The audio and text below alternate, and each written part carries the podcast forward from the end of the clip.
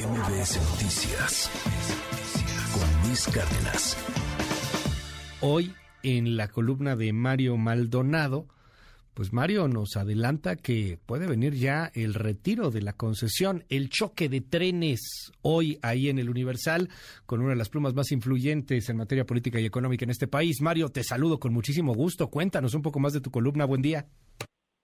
Mi querido Luis, qué gusto saludarte como todos los lunes a ti al auditorio. Pues auténticamente un choque de trenes, ¿no? Estamos hablando del el presidente Andrés Manuel Obrador que tiene el poder político y vaya que lo ejerce, el presidencialismo y todo, digamos todo lo que tiene que ver con el ejecutivo y los decretos y las reformas de que manda el Congreso, etcétera digamos, ese poder eh, político lo ejerce a plenitud, sin duda, el presidente López Obrador, y Germán Larrea, pues es de los representantes del poder económico, de los pues más fuertes, es el segundo hombre más rico de México, que tiene una eh, fortuna de varios miles de millones de dólares, y ahora pues está en esta encrucijada con el presidente López Obrador. Creo que vale la pena decir que este asunto efectivamente no es nuevo o no es de los últimos días en los que vimos a Germán Larrea eh, eh, digamos, eh, apersonarse allí en Palacio Nacional en, una invitación que le hizo el presidente para comer con él, eh, primero con un grupo de empresarios, los de su consejo asesor o del consejo económico empresarial del presidente,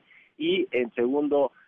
al, al, siguiente día fue ya de manera personal hablar de este asunto, más que de lo de Banamex, porque se especuló que el asunto de la reunión era porque estaba próximo el cierre de la venta de Banamex, Germán Larrea es prácticamente el único postor que se quedó en este proceso y va a quedarse lo más seguro, a menos que algo de último momento cambien las cosas, va a quedarse con el grupo financiero Banamex. Eh, no fue tanto a ver este asunto, sino a verlo del Grupo México, que desde el año pasado estaban en estas negociaciones.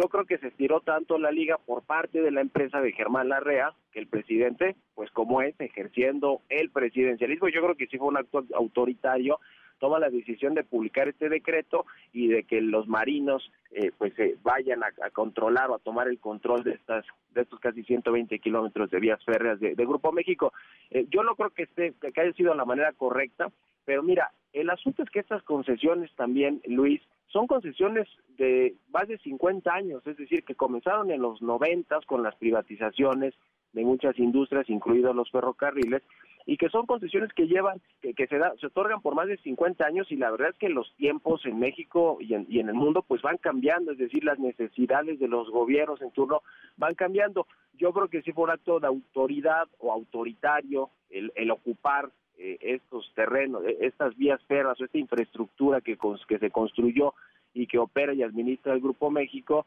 antes de llegar a una negociación, un acuerdo eh, que beneficie a las dos partes, pero tampoco creo que es una expropiación como tal, toda vez que además de todo es una concesión pública. Eh, el asunto aquí es que hay una negociación que no ha aceptado Germán Larrea, se habla de unos cuantos miles de millones de pesos que le pide al gobierno, hasta 10 mil millones de pesos como, eh, digamos, eh, como contraprestación de decir, ok, yo entrego la concesión, pero pues yo, si no le rindo cuentas a mis inversionistas, porque soy una empresa pública, que ya le pasó factura en la bolsa el, el, viernes que perdió casi 27 mil millones de pesos y hoy sigue cayendo, como decía Citlali, en la bolsa las acciones de Grupo México, bueno, pues a mí me hace un daño patrimonial y eso me lo van a reclamar los inversionistas. Entonces yo necesito obtener eh, por, por, por la, la, recuperación de esta concesión por parte del Estado, necesito obtener pues la participación que me corresponde. Se habla de 10 mil millones, se habla también de que le planteó Germán Larrea al presidente del observador en estas reuniones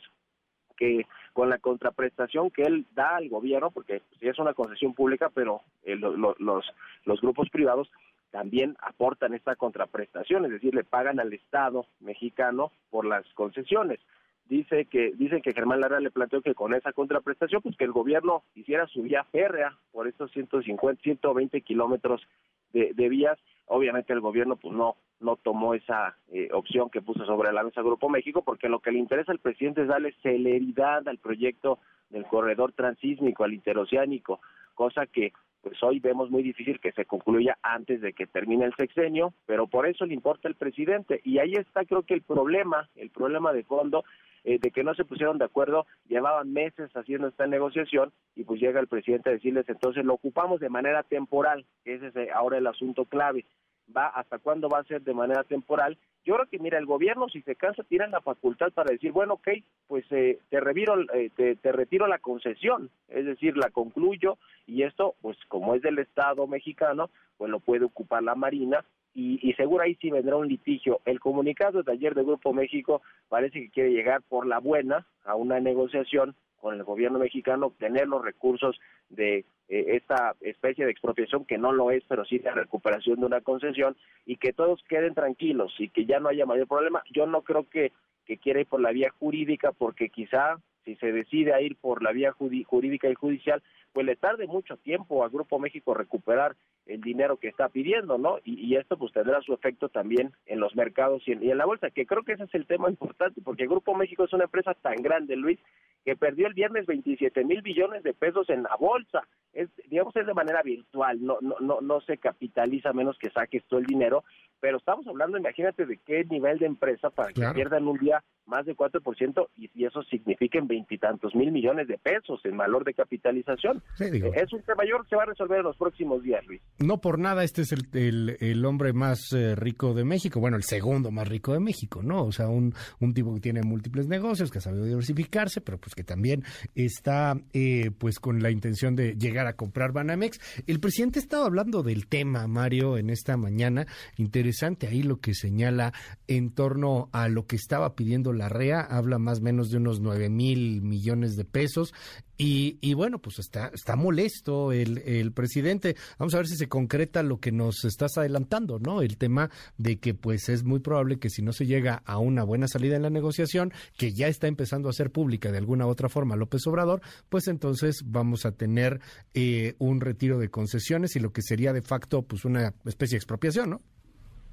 Sí, aunque aunque digamos que los abogados dicen que no es como tal expropiación, porque como es un bien público, una concesión pública, es decir, no fue una inversión que hizo de cero Grupo México, que de pronto llega el gobierno y dice, a ver, a mí me interesan estos terrenos y aunque tú los hayas comprado, yo los voy a utilizar y eso expropiese, como Hugo Chávez en la Venezuela o como el FAS en Nicaragua y en muchos otros lados. Eh, es decir, este es un bien público y por, y por ley el gobierno sí tiene derecho a recuperarlo. Ahora, yo, yo creo que las formas son las peores formas, porque si rayan en lo, en autoritario o son autoritarias el hecho de decir, bueno, no hay negociación, pues yo mañana ocupo esos terrenos o esas vías férreas y no me importa nada. Creo que eso sí es autoritarismo, aunque no como tal una, una expropiación. Eh, y lo, lo, que sí es que, mira, lo que ya dice el Consejo Coordinador Empresarial, la COCAMIN, todas las cámaras, la COPARMEX, eh, pues es que esto no abona a la confianza empresarial y a la confianza de los inversionistas. Y cuando digo no abona es porque ya vienen a la baja, ¿no? o sea, vienen hacia abajo la confianza con todo lo que ha sucedido en el sector energético, con todos estos decretos, el, legislativo, con el, tema de las reformas, incluso de corte político, electoral, al INE, a los tribunales, eh, ahora que está contra la Corte. Es decir, todo este clima a México lo que le eleva a Luis es el riesgo país, es decir, que con los inversionistas cuando deciden voltear a ver a México como una opción para invertir, dicen, bueno, sí, pero el riesgo país está más alto, es decir, que tenemos que, eh, eh, es como cuando pides un crédito, ¿no? Pides un crédito y si alguien, eh, el que lo pide, pues tiene un perfil no muy bueno financieramente hablando, pues entonces tiene que pagar más intereses porque el banco está tomando un mayor riesgo. Haz de cuenta que es lo mismo con los inversionistas y un país que tiene un riesgo alto de que de pronto, pues un gobierno pueda llegar y diga, o, ya sea expropiar o no, porque creo que no fue el caso ahora, pero decir, me interesan estas concesiones, voy por ellas y si no acordamos una negociación, pues yo las tomo de todos modos. O sea, es un problema que, sin duda, Luis, eh, eh, a México no le conviene, no, no lo hace ver bien en términos de imagen y de inversión extranjera, que creo que ese es el, el asunto de fondo. Yo creo que lo de Grupo México se va a resolver en los próximos días, van a llegar a un acuerdo y ahí quedó, pero lo que también va a quedar ahí es la mala imagen del gobierno de México en términos de respeto de inversiones y de y de, y de contratos y de concesiones, Luis. Vamos a estar muy atentos de este tema. Gracias, querido Mario. Te seguimos en tu red. ¿Cuál es? Estoy en Twitter, en la cuenta arroba Mario Mal y en arroba el CEO con toda la información financiera y económica. Un abrazo y muy buenos días para todos. MBS Noticias con Luis Cárdenas.